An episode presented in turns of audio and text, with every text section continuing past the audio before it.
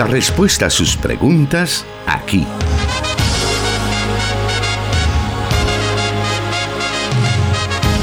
En Solución Bíblica. Comenzamos.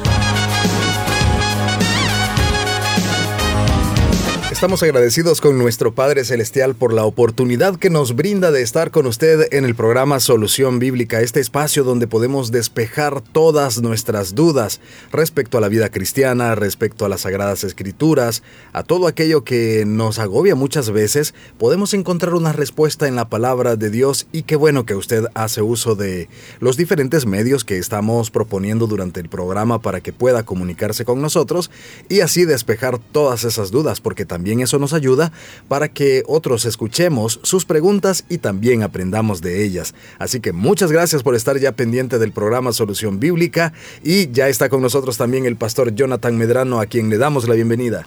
Gracias hermano Miguel y gracias a todos los oyentes que hacen de este programa uno de sus favoritos dentro de la programación de las emisoras de Corporación Cristiana de Radio y Televisión y también aquellos que a través de el internet ya nos están sintonizando. Qué alegría volvernos a encontrar en este espacio que nos permite reflexionar bíblicamente sobre algunas de las inquietudes que nos trasladan nuestros oyentes a través de los diferentes medios. Siempre les recordamos que cada una de estas preguntas están siendo contestadas de acuerdo al orden de llegada eh, a cabina.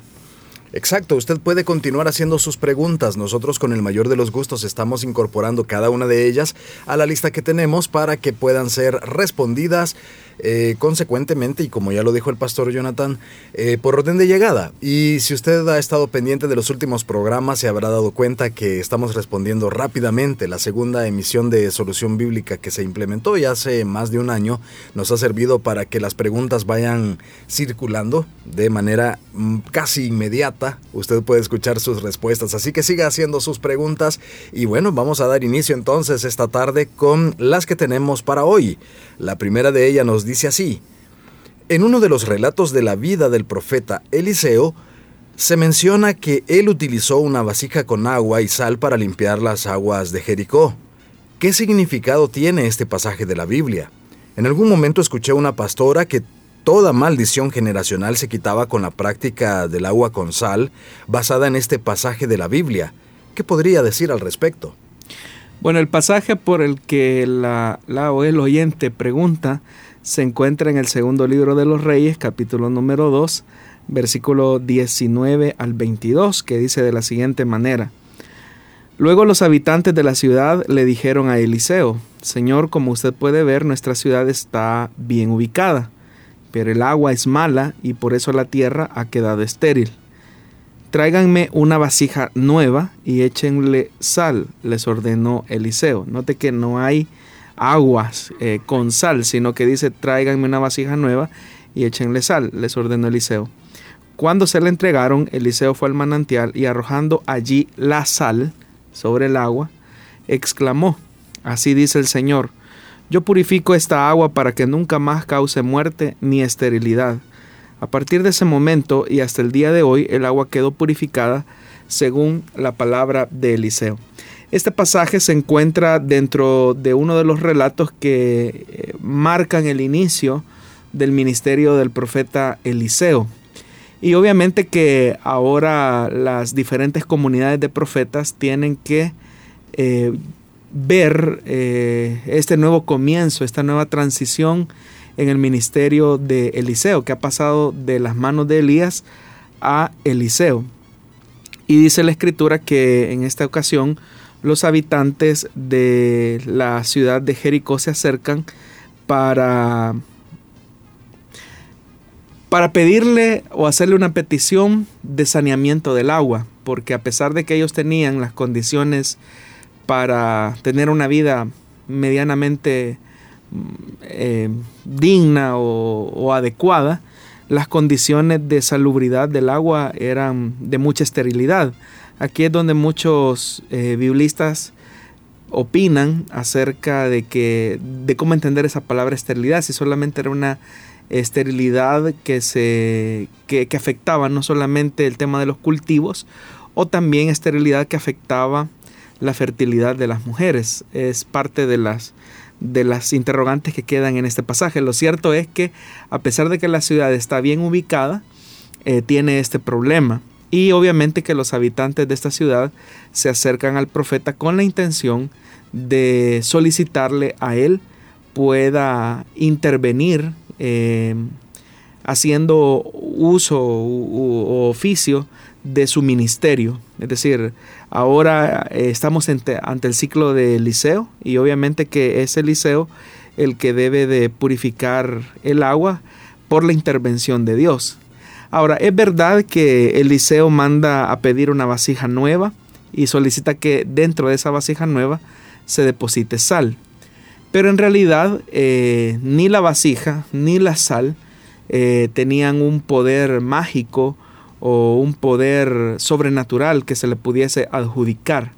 Estos elementos simbólicos de alguna manera expresan algunas realidades. En primer lugar, al solicitar una vasija nueva, eh, eso también nos coloca frente a la posición de Eliseo que arranca eh, su ministerio formalmente, es decir, hay un, un, nuevo comienzo en el profetismo de Israel y por eso es que hay una solicitud de, este tipo. Y la sal, eh, recordemos que tiene la facilidad de ser un preservante, eh, no, no solamente un elemento que, que da sabor a las cosas, sino que es un preservante efectivo. Entonces, el ministerio de Eliseo comienza con esa verdad, con algo que, si bien es cierto, retoma del profeta Elías, pero ahora se, se inicia algo nuevo.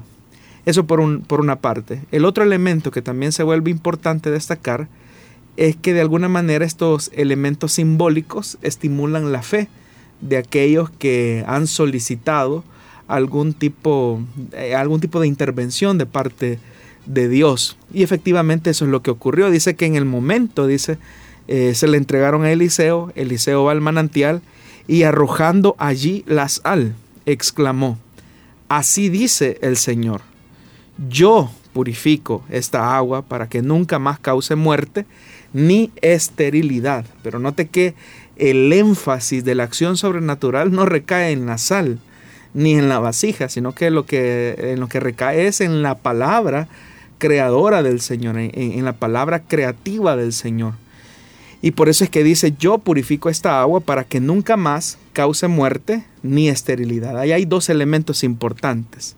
En primer lugar, se está reconociendo que Dios es el origen de la vida y también Dios, eh, eh, siendo el origen de la vida, también es el que produce en los seres humanos la, la fertilidad necesaria para que la vida pueda ser funcional. Pero quien permite esa intervención, eso es de manera sobrenatural solamente por el efecto de la palabra creadora de Dios. Y por eso es que es importante prestarle atención más que a la vasija con, con sal, a lo que eh, Eliseo exclamó, así dice el Señor. Entonces la palabra o el oráculo que Eliseo está a punto de, de, pronunciar es, es, lo que tiene la carga divina que va a transformar la condición y la realidad de aquella ciudad. Y efectivamente eso fue lo que ocurrió. A partir de este momento y hasta el día de hoy, dice el agua quedó purificada según la palabra de Eliseo. Ahí hay un juego también, porque por un lado, eh, Eliseo eh, exclama palabra del Señor, pero por el otro lado, eh, se certifica que por la palabra de Eliseo ocurrió ese milagro. Es decir, hay una combinación. ¿Qué es lo que queremos señalar? Que Dios está respaldando el ministerio profético de Eliseo. Es decir, aquí hay un nuevo comienzo en Eliseo y entonces Dios está aprobando a Eliseo como el sustituto de Elías. Ahora, ese es el sentido del pasaje. Pero el texto en ningún momento está sugiriendo que las personas pongan una fe en las cosas materiales externas, como en este caso la vasija nueva o la sal.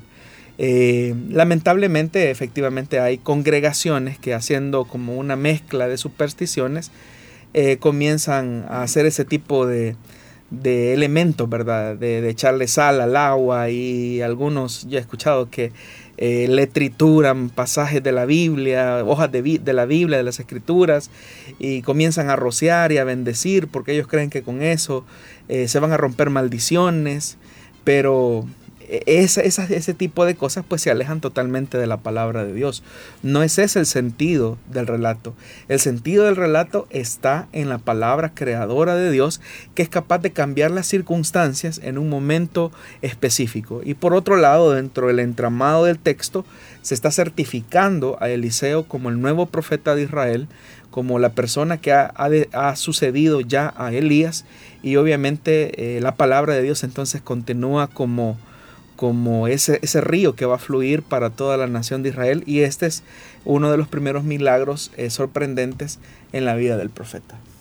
Ahora bien, dejando de lado a lo mejor el tema de, de esa práctica en sí, de lo que es mezclar agua con sal, pueden haber también otras, otras prácticas que las iglesias cristianas evangélicas tienen pero, y, bueno, dentro de ellas tal vez también algunas tradiciones. ¿Cuál debe ser la actitud de los cristianos cuando éstas más tienen un fundamento en la superstición que en la Biblia? Bueno, hay un tema, hermano. Todas las iglesias en realidad eh, tenemos tradiciones. Y las tradiciones en realidad responden a ciertos momentos específicos de la vida de la iglesia. Tener tradiciones no tiene nada de malo porque son las tradiciones las que de alguna manera van generando cierta identidad en las congregaciones. Por ejemplo, hablando de los elementos simbólicos, eh, la carta de Santiago eh, especifica que si hay una persona enferma en medio de la comunidad cristiana, pues lo correcto es ir donde los ancianos, pedir oración, si hubiere cometido pecado, confesar delante de Dios y los ancianos eh, orarán por el enfermo ungiéndole con aceite. Es una práctica que se daba en la, en la iglesia primitiva y que se sigue dando ahora. Ahora, ¿cuál es el, sentido o cuál es el objetivo de la utilización del aceite? El aceite es un elemento simbólico porque es, aceite eh, de oliva, o sea, es de ese, de ese aceite común que usted puede encontrar en cualquier supermercado. Entonces no es que el aceite tenga algo especial o algo mágico o sobrenatural. El aceite simplemente es un símbolo que ayuda a estimular la fe de la persona. De alguna manera ayuda a estimular la fe de la persona. Jesús lo hizo en alguna ocasión cuando, por ejemplo, em, utilizó saliva para sanar al ciego. Eh, se tenía la creencia en esa época que la saliva tenía, por ejemplo, propiedades curativas. Y Jesús utilizando esos elementos simbólicos que podrían ayudar a estimular la fe de una persona, utilizó esos recursos. Pero es acá donde tenemos que colocar el equilibrio adecuado. Una cosa son aquellas, aquellos elementos que estimulan la fe de una persona y otra cosa es muy distinta que nosotros pongamos fe a esos elementos. Cuando ponemos fe excesivo a esos elementos es cuando ocurre lo que usted bien ha señalado, se, se comienzan a convertir esos elementos como en fetiches religiosos y la gente ya le pone más fe al aceite, le pone más fe al pañuelo del predicador, le pone más fe a que si oramos en determinado sitio o si hacemos tal plegaria, entonces algo sobrenatural va a ocurrir. Y le ponemos eh, la esperanza o la fe a los elementos, a los recursos. Alguien puede acercarse eh, a pedir oración por parte de los hermanos ancianos para que oren con aceite y las personas pues lo, lo hacen con la intención o el deseo de que esa práctica de alguna manera les va a dar eh, la petición que están pidiendo, en este caso la sanidad. Pero eso no debe de ser así. Nuestra esperanza y nuestra fe no debe de estar eh, direccionada en el recurso que se use, ni siquiera en el hombre, porque puede ser que Dios utilice un predicador para recibir alguna bendición como el bautismo en el Espíritu Santo, la sanidad divina, eh, en fin, tantas cosas. Y la gente puede comenzar a generar una expectativa poco realista, desequilibrada, desentonada, acerca de ese medio que Dios está utilizando y con eso lo que hacemos es extraviarnos del verdadero objetivo. Así que debemos de tener estos elementos adecuadamente. Y cuando nosotros vemos que hay una práctica dentro de la congregación que estimula más un fetiche, pues ahí hay que cuestionar mucho la predicación que se está brindando en ese sitio. Con la respuesta a esa pregunta es que hemos dado inicio al programa de esta tarde. Quédese con nosotros. Estamos en vivo y puede compartir también la transmisión que tenemos en Facebook Live. Volvemos en unos segundos.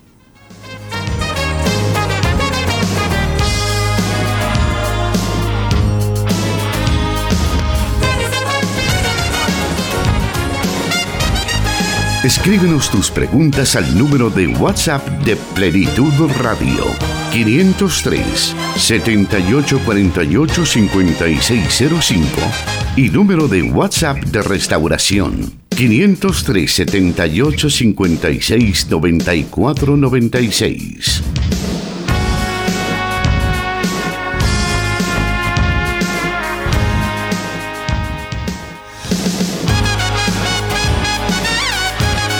Adelante con nuestra emisión de viernes de Solución Bíblica y vamos a irnos a conocer qué es lo que dice la segunda pregunta de esta tarde. Dice así, ¿puede un cristiano sufrir algún tipo de maleficio practicado desde la brujería?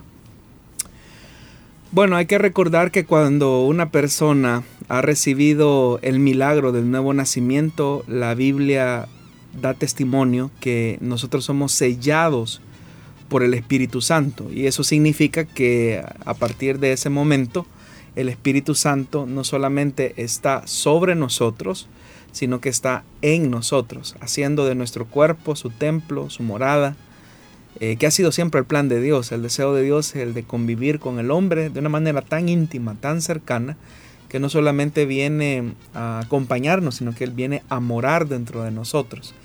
Por eso es que la Biblia dice también que Él nos anhela celosamente.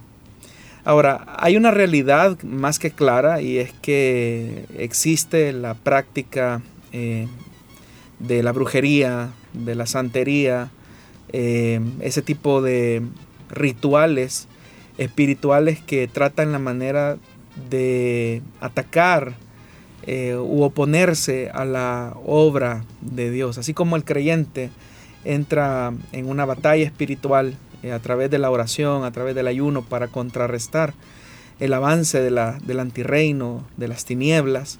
Pues obviamente que Satanás trata por todos los medios también de desbaratar eh, la obra de Dios, de tratar la manera de sabotear el avance del reino de Dios. Esa es una cosa, pero otra que es muy distinta es que esto vaya a ocasionar un mal eh, no permitido por Dios. Eh, por el hecho de que somos sellados por el Espíritu Santo, eh, hay una realidad que protege al creyente, hay una coraza espiritual que protege al creyente de todo ese tipo de, ataques espirituales que puedan existir en contra del creyente, lo cuales son una realidad. Y probablemente, eh, aunque Satanás trate por todos los medios de querer destruirnos, aniquilarnos, y solo si Dios le permite eh, que pues el, diablo pueda tocar nuestra salud, como por ejemplo ocurrió en el caso de Job, solo que Dios permita algún tipo de, situación específica en la que Dios eh, permita que Satanás pretenda detener al creyente, pues eh, sería algo distinto, pero un elemento como por ejemplo una posesión demoníaca es algo que no puede ocurrir por el elemento que ya señalé, que el creyente ha sido sellado por el Espíritu Santo y el Espíritu Santo mora dentro de nosotros y por lo tanto, como dice también el escritor eh, en, la carta de Juan, eh, el maligno no le toca, es decir, no hay, una, no hay un permiso, no hay una autorización de parte de Dios para que Satanás exceda ese límite. Si Satanás puede enfermar el cuerpo de un creyente, eso es una realidad. Sí, Satanás puede provocar una tentación en, el creyente. Sí, Satanás puede ocasionar incluso hasta una opresión eh, en el creyente si Dios lo permite. Pero de eso, Satanás no va a poder cruzar más la línea. En el marco de esta pregunta también queremos incluir otra que ha llegado hasta nuestra cabina y esta dice de la siguiente manera. ¿Existe la guerra espiritual y los espíritus territoriales? Es cierto, existe una guerra espiritual, es decir, la carta a los Efesios nos describe claramente que nuestra lucha pues no es contra carne ni sangre, sino contra principados, potestades que gobiernan las regiones celestes o regiones celestiales. Entonces sí hay una lucha espiritual, eso no lo podemos negar. También el libro del profeta Daniel nos demuestra que sí hay una lucha eh, espiritual eh, continua que nosotros no podemos ver, no podemos visualizar. Eso es una cosa, esa es una realidad que, que es más palpable de lo que quizás muchas personas piensan. Pero de eso a decir que hay espíritus territoriales que están encargados de ciertas áreas específicas de la ciudad y que por lo tanto nosotros tenemos que batallar contra esos espíritus porque son los que están controlando o dominando tal o cual acción, es ahí donde tenemos que tener un, cuidado, porque es, es, verdad, no podemos negar que detrás de muchos elementos eh, de maldad que se viven en la ciudad, que se viven en los territorios, hay una realidad de una presencia eh, demoníaca, de, una presencia opresora de parte del maligno, eso es una realidad. Pero de eso a que nosotros estemos diciendo que hay un espíritu específico designado a cada ciudad y tenemos que descubrir qué espíritu es para comenzarlo a atacar, pues ese es, un, es un, absurdo porque la, la Biblia no lo enseña. Lo que sí debemos de hacer eh, es tener una claridad que tenemos una batalla espiritual, pero que nuestras armas de defensa no son carnales, sino que son poderosas en Dios. Y esas son la oración. Por eso debemos de pedirle a Dios eh, continuamente que Él pelee nuestra batalla. los demás recursos que tenemos nosotros son recursos de tipo eh, defensivos ante las acechanzas del diablo. Pero Dios nos ha dado un recurso por medio de su palabra que es la oración. La oración es una arma de ataque y lo que debemos de pedir es que el reino de Dios sea establecido, porque en la medida en que el reino de Dios se establezca en una ciudad, en un país, eh, obviamente que el reino de las tinieblas va a ir retrocediendo ante la luz del Evangelio y de la verdad de Jesucristo. Pero no debemos de caer tampoco en esos excesos en los que algunas personas han caído de andar averiguando qué tipo de espíritus territoriales hay, algunos van hasta los cementerios, otros van a lugares donde se practica la brujería y la hechicería y hay todo un comercio alrededor de esto como el tema de los mapas espirituales y alrededor de los mapas espirituales el tema de los generales de Dios, hay que levantar generales de Dios para cada territorio. Eh, aunque usted no lo crea, cuando Satanás ve ese tipo de cosas, él lo que hace es reírse. O sea, él se ríe porque los creyentes andan más eh, afanados en, identificar eh, el número de identificación del espíritu demoníaco que en verdad eh, poner atención en aquellas manifestaciones del antirreino que se encuentran en la injusticia, en la violencia, en el aborto, en la promiscuidad, en la corrupción, que son elementos que uno pensaría que no son manifestaciones del antirreino, eh, manifestaciones de los principios y los valores de Satanás. Entonces, como cristianos debemos de ser más perceptibles porque mientras estemos en ese jueguito eh, un poco absurdo muchas veces, eh, Satanás continúa avanzando por otros frentes. Hubo un tiempo, no sé si aún sigue teniendo cierta incidencia dentro del mundo cristiano, algunas líneas o algunos predicadores que enfocaron el tema de la guerra espiritual y se escribieron algunos libros y se hicieron algunas em, campañas incluso eh, que querían pues prácticamente empoderar a los cristianos ante esa guerra existente. Eh, ¿Tendrán cabida de alguna manera este tipo de enseñanzas? La iglesia, hermano, debe de estar volcada a la oración, eso es indiscutible. O sea, como repito, la iglesia debe de orar insistentemente porque el reino de Dios se ha establecido y debe de actuar en conformidad a esa petición. Y efectivamente hace algunos años, eh, específicamente quizás en la década de los 80, 90, el tema de la guerra espiritual como que era algo, eh, un tema bastante de moda, al punto que habían predicadores que con ciertas excentricidades eh, echaban aceite a los bares, echaban aceite a los cementerios, y volvemos al punto, ¿verdad?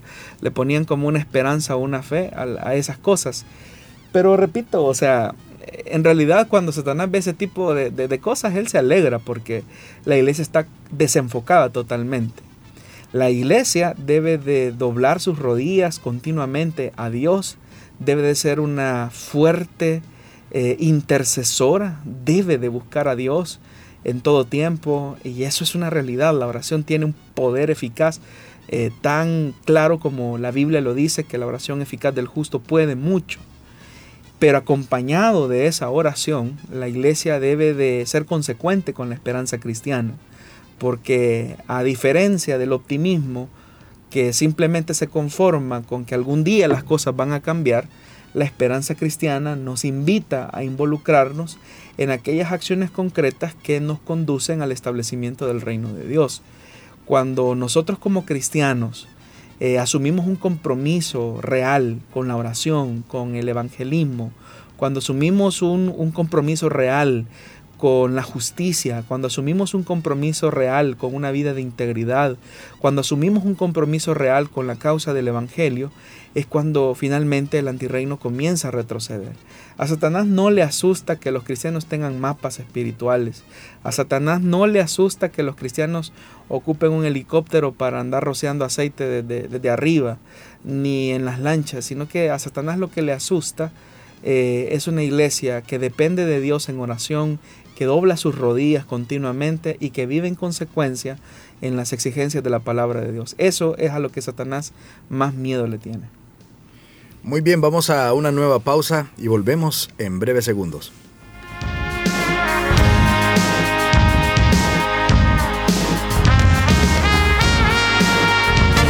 Solución Bíblica.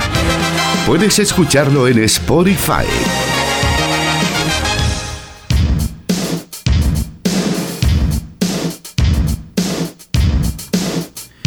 Es un placer contar con su sintonía a través de los diferentes medios que están transmitiendo este programa en vivo.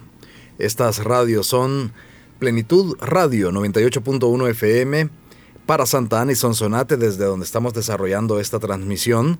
También estamos transmitiendo a través de 100.5 FM Restauración para todo El Salvador, 540 AM La Estación de la Palabra, 1450 AM Restauración San Miguel y nuestros hermanos en Guatemala en el 89.1 FM Cielo, que también están transmitiendo este programa para el occidente de Guatemala y que tuvimos la oportunidad eh, de constatar la transmisión el martes anterior.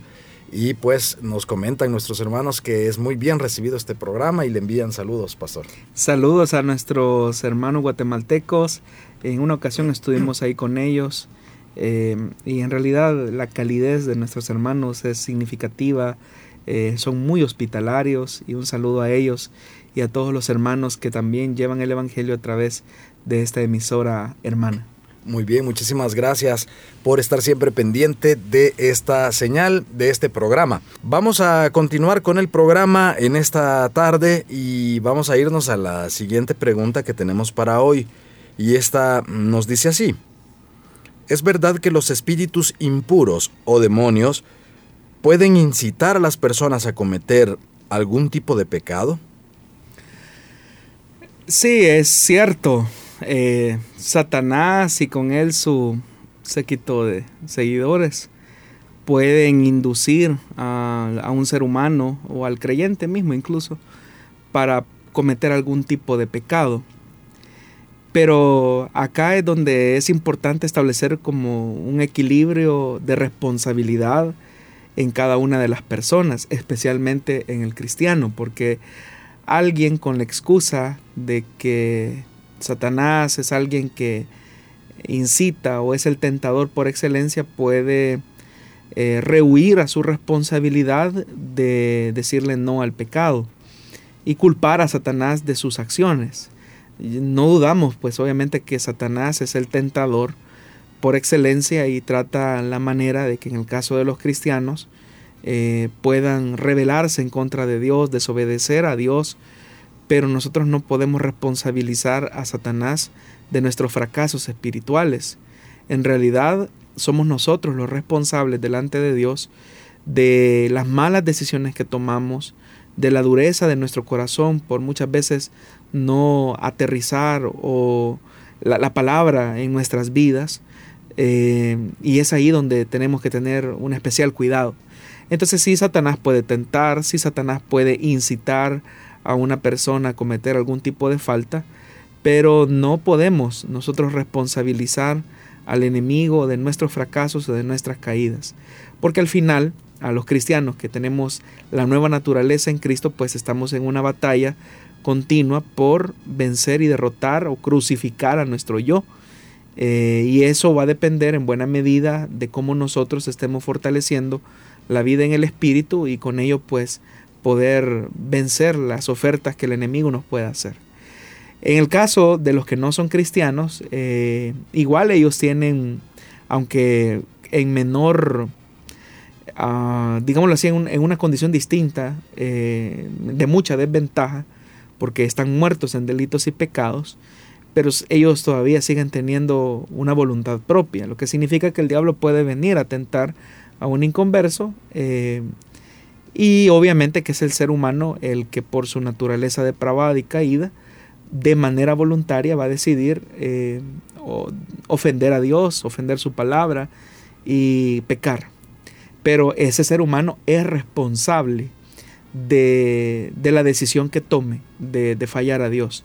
Satanás con su astucia puede engañar a una persona, Satanás con su astucia puede seducir los corazones de las personas para que desobedezcan a Dios y su palabra, pero nosotros somos responsables de la decisión que tomemos. Y en el caso de los cristianos todavía más, porque tenemos ahora la bendición de que no somos esclavos del pecado, hemos sido eh, liberados de la condición del, pecado, hemos sido salvos del pecado y por lo tanto no deberíamos de volvernos a esclavizar a la vida de la cual el Señor nos sacó. Así es que cada cosa en su lugar. Siempre en el marco de este tipo de preguntas, algunas personas eh, tienen la inquietud de si los cristianos pueden presenciar o ver algunas manifestaciones eh, de tipo demoníacas en el ámbito físico o material, eh, si los cristianos lo pueden hacer y si deberían de temer al respecto. Eh, es decir, que el cristiano pueda presenciar algún tipo de actividad espiritual de, parte del enemigo. Sí. Sí, o sea, Satanás puede producir algún elemento, ¿verdad? En la realidad física. y eso pues lo tenemos en una evidencia clara por ejemplo, en el libro de Job, cuando Satanás, con autorización de Dios, eh, por ejemplo, orquestó una, un cambio eh, climático que arrebató, por ejemplo, la vida de los hijos de Job, que destruyó completamente el ganado de Job, que tocó, por ejemplo, la salud de Job. Es decir, hay ciertos elementos eh, físicos que Satanás puede eh, producir. Hay ciertos elementos que efectivamente cuando a veces las personas dicen es que de repente en una casa vimos que las cosas se movían o de repente comenzamos a notar que hubo movimientos eh, de, algunas, de algunos bienes al interior de la vivienda. Entonces obviamente que todas esas cosas son manifestaciones sobrenaturales del mal, del maligno. Eh, porque Satanás trata la manera de, hacer, de, hacerse presentar como un hombre fuerte, como alguien poderoso. Y en realidad lo es. Es que en realidad lo es. Él, tiene poder, pero no un poder superior al del Señor y al de su Espíritu Santo. Entonces, sí, en algún momento pues eh, uno puede ver eso, si Dios por alguna circunstancia lo permite, pero es ahí donde no debemos de temer. Em, yo recuerdo a un hombre de Dios que en sus lecturas eh, era un hombre de Dios muy usado por Dios, pero en una ocasión, estudiando él la palabra de Dios, eh, literalmente, o sea, él, tenía un vaso con agua como el que tenemos ahora y se lo aventaron, o sea, totalmente. Eh, y el vaso se, se, se, quebró completamente. Y obviamente que ese era el mismo diablo, ¿verdad? ¿Por qué ocurre eso, verdad? Era con la intención de intimidar a un hombre de Dios que en realidad él, eh, era un hombre muy usado por el Señor. Em, y entonces, pues al, ver eso, pues el hombre de Dios lo, lo, que hizo, sí, hubo un momento humano, ¿verdad? En el que dijo, bueno, yo sé que el diablo está enojado, ¿verdad? Pero A pesar de eso, con la autoridad del Señor, él comenzó a orar y esa oración se extendió por unas cuatro o cinco horas. Y aquel ambiente hostil, pesado, caliente, que se sentía en su habitación de morada, poco a poco fue cambiando por la luz de Dios. Entonces, en eso tiene mucho sentido la palabra cuando dice resistid al diablo. Y la resistencia habla de una permanencia, habla de una firmeza en la que podemos contrarrestar las acechanzas del enemigo. Entonces, resistid al diablo y huirá de vosotros. Es decir, si el, el creyente se aferra a la palabra de Dios, y por eso es que eh, remitimos a ese valor importante, la palabra de Dios, lo que se dice de la palabra de Dios. Eso contrarresta firmemente las acechanzas del enemigo. Eh, ustedes recordarán, estimados oyentes, que en el momento en el que Jesús fue tentado en el desierto, eh, el arma más poderosa que Jesús utilizó es como está escrito, como está escrito, la palabra de Dios, la palabra de Dios. Porque Satanás es un padre de mentira y él trata la manera de hacernos creer mentiras. Lo ha hecho desde Edén, desde, el capítulo 3 de Génesis. Él viene utilizando esa estrategia de la mentira y la seguirá usando hasta el momento más oscuro de la humanidad cuando se produzca ese periodo de gran tribulación eh, y él seguirá utilizando eh, la mentira, la mentira, porque es, su arma favorita y preferida. Y obviamente sobre la base de la mentira es que trata por todos los medios de, hacerle creer a las personas y de tratar de intimidar al creyente. Entonces sí se puede, si, si alguna circunstancia específica ocurre, pues eh, obviamente que, eso puede ocurrir. Ahora, claro, el diablo tiene intereses específicos, ¿verdad? O sea, Satanás no le va a apostar a un cristiano mediocre que no le representa ningún problema. Satanás y sus hordas se van a meter con, personas que de verdad están comprometidos con la causa del Evangelio, que son discípulos auténticos de Jesús, y contra ellos va a tratar todos los medios de, detenerlos. Ahora bien, más allá de este tipo de manifestaciones que ya nos queda claro que sí son reales, eh, también podemos ver manifestaciones diabólicas, en este caso en música, películas, televisión, todos ese tipo, ese tipo de contenidos. Bueno, la meta del Evangelio, hermano, es reconciliar todas las cosas en Cristo Jesús. Esa es la meta final del reino de Dios, hacer esa reconciliación absoluta. Entonces, obviamente que la música, eh, el entretenimiento, la cultura está sometida al dominio del príncipe de este mundo.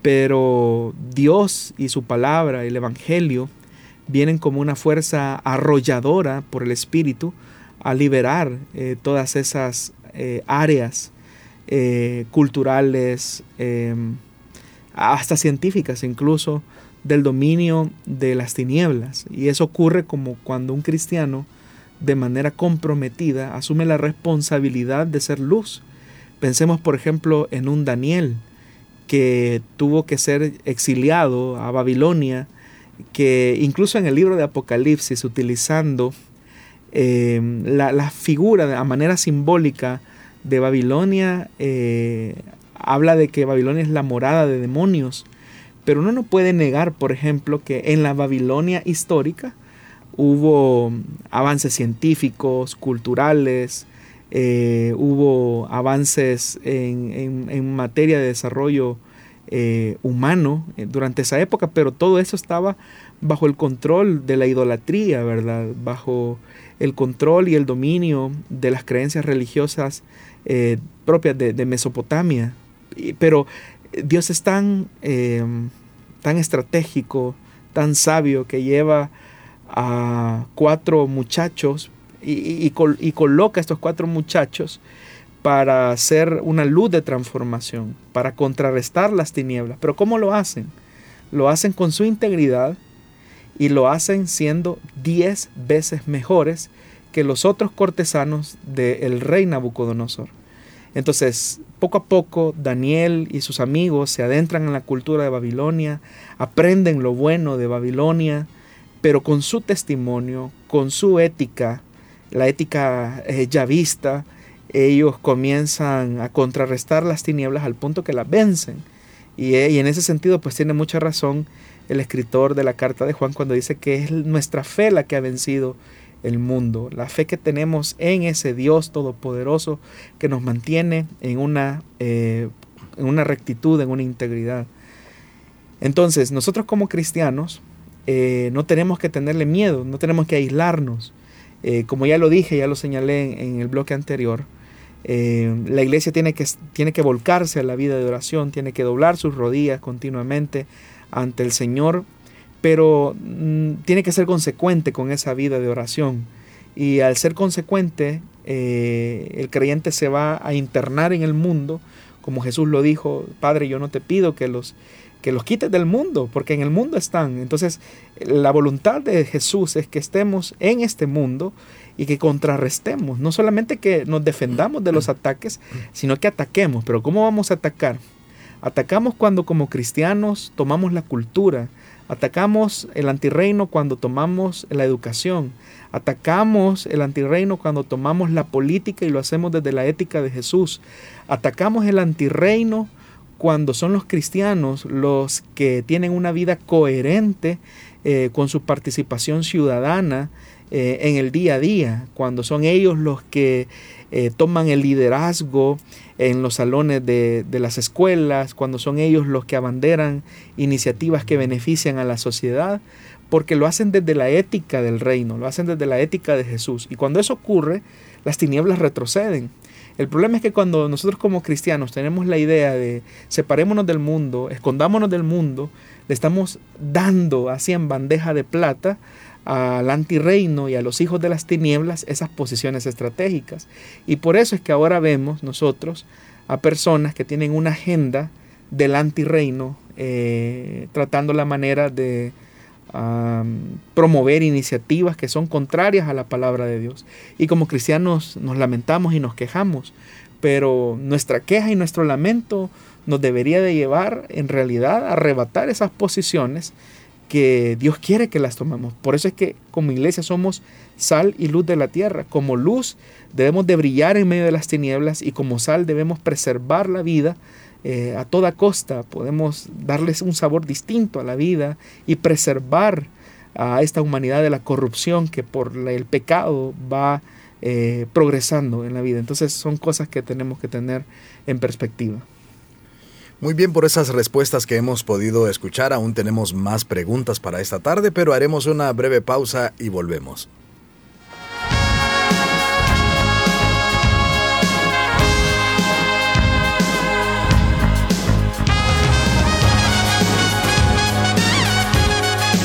Solución Bíblica. Puede escucharlo en SoundCloud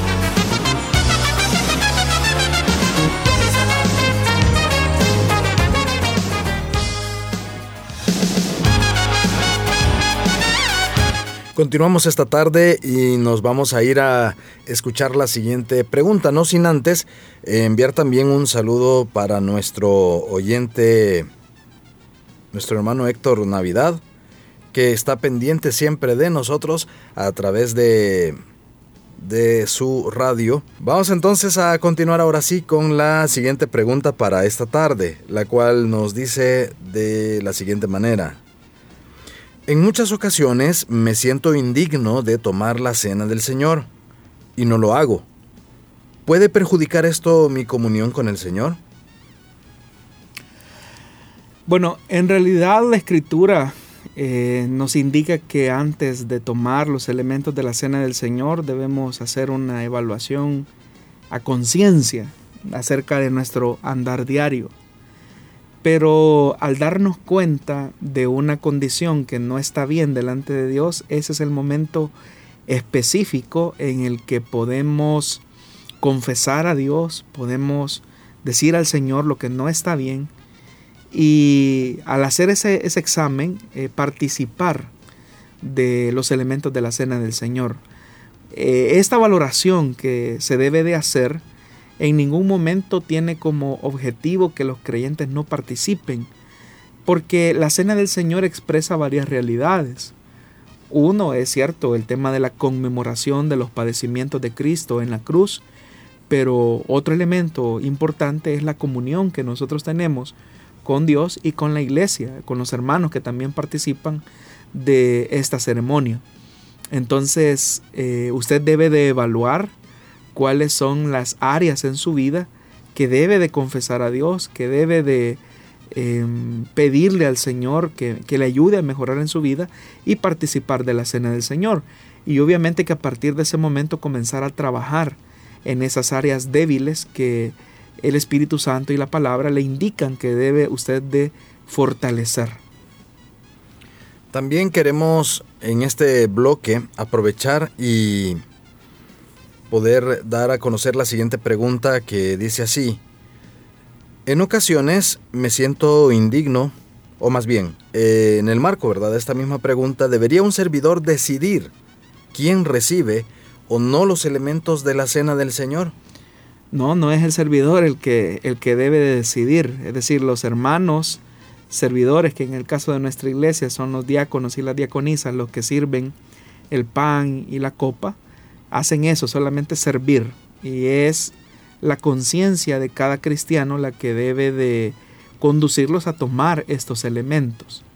Pero, pero en, ningún en ninguna parte de la Biblia eh, hay una indicación a que los servidores de una congregación deban de ser ellos los responsables de decidir quién toma y quién no toma la cena del Señor. La función de ellos es simplemente servirla, servirla. Y, ahí pues eh, entra en la conciencia de cada cristiano el participar de esta ceremonia que como repito nos recuerda los padecimientos de Jesucristo en la cruz del Calvario y eh, la comunión que tenemos los unos con los otros como, como, como cuerpo vivo, como iglesia del Señor. Pero nadie debería de, de decir, esta persona sí participa y esta no. Muy bien. Vamos también aprovechando el tiempo, los minutos que nos quedan para la siguiente pregunta y esta dice así. En muchas ocasiones he dudado de mi salvación y me siento insegura. ¿Qué puedo hacer para sentir una seguridad? La Biblia nunca dice que usted deba de sentirse salva. Eh, usted si ha recibido a Jesús en su corazón, si ha creído al, Evangelio, al Señor, a su sacrificio en la cruz, a lo que Él logró por usted eh, en esa cruz, eh, no es algo que usted deba de, sentir, sino que es algo que usted debe de saber, debe de, de tener anclado en su corazón. Probablemente, estimado oyente, existan otros elementos que de alguna manera la están llevando al punto de, que usted está dudando de su nuevo nacimiento y por ende de la salvación que ha recibido por medio de Jesucristo. Pero es acá donde usted debe de reflexionar cuáles son esos elementos. Probablemente si usted no fortalece su fe en la palabra de Dios, si usted no profundiza en una vida, en una relación íntima con el Señor, con mucha seguridad eh, su mente, el enemigo, tratará por todos los medios que usted dude de su identidad en Cristo. Pero cuando usted fortalece su comunión con Dios, cuando usted tiene una vida devocional, eh, de oración, cuando usted se alimenta de la palabra de Dios, participa de la comunión de los hermanos en una congregación local, todos esos elementos van fortaleciendo su identidad como hija de Dios. Y obviamente que ese, esa convicción, esa seguridad de lo que Jesús hizo eh, por usted en la cruz del Calvario, eh, va a ir creciendo, eh, va, a ir, va a ir creciendo en realidad. Así que yo le animo para que usted haga una reflexión sincera de cuáles son estos elementos que están ausentes en su vida cristiana. Y no se trata de sentir. Lo que sucede es que tenemos ahora lamentablemente toda una cultura que hunde sus perspectivas, sus convicciones sobre la base de lo que siente. Hay muchas cosas que, eh, si bien es cierto, los temas eh, emocionales son importantes, pero no son primarios, especialmente cuando se trata de nuestro crecimiento con Dios. Eh, muchas veces nosotros no vamos a sentir quizás deseos de leer la Biblia, no vamos a sentir deseos de orar, no vamos a sentir deseos de congregarnos, pero es ahí donde nuestra convicción se va a sobreponer a lo que sentimos y como creyentes vamos a hacer lo que debemos y no lo que sentimos. Muy bien, estamos casi llegando a nuestro, al final de nuestro programa. Todavía pues hay algunos eh, oyentes que están enviándonos sus mensajes, están escribiéndonos, gracias por hacerlo, gracias por estarnos escuchando en los diferentes países donde esta señal llega a través del Internet. También saludamos a quienes nos escuchan posteriormente en las plataformas de Spotify y SoundCloud. Ahí también puede escucharnos en el formato de podcast para que pueda seguir aprendiendo de la palabra de Dios. Ahí va a encontrar todos los programas que se han transmitido hasta la fecha. Así que le invitamos entonces para que usted pueda también hacer uso de esa plataforma, aunque al finalizar este programa también la grabación queda en... Eh, en Facebook. Eh, luego, pues cuando ya esta, esta transmisión finaliza, ahí usted puede encontrarlo nuevamente para revisar algún detalle, algún eh, dato que usted desee volver a escuchar. Lo puede hacer a través de ese medio. Pastor Jonathan, gracias por habernos acompañado esta tarde respondiendo a nuestra audiencia. Gracias hermano Miguel por su compañía y gracias a usted, estimado oyente, que siempre nos honra con su sintonía y gracias por permitirnos eh, poder acompañarle y servirle. Eh, deseamos de todo nuestro corazón que este fin de semana pueda ser muy productivo haciendo aquellas cosas que Dios nos ha pedido que hagamos y una de ellas pues es congregarnos Así que a congregarse, eh, en San Salvador hay seis oportunidades para congregarse. Aquí en Santa Ana tenemos cuatro servicios el domingo y mañana sábado son las células de hogar, eh, células infantiles, juveniles, células familiares, todos a involucrarnos a ser parte de esta bendición, de poder llevar el Evangelio a aquellos que no conocen. Adelante siempre entonces y si Dios lo permite estaremos con usted la próxima semana en nuestras emisiones en vivo, martes y viernes, 5 de la tarde. También pues a través de Facebook y a través de las plataformas que hemos mencionado para seguir aprendiendo de la palabra de Dios en Solución Bíblica. Hasta entonces, que Dios le bendiga.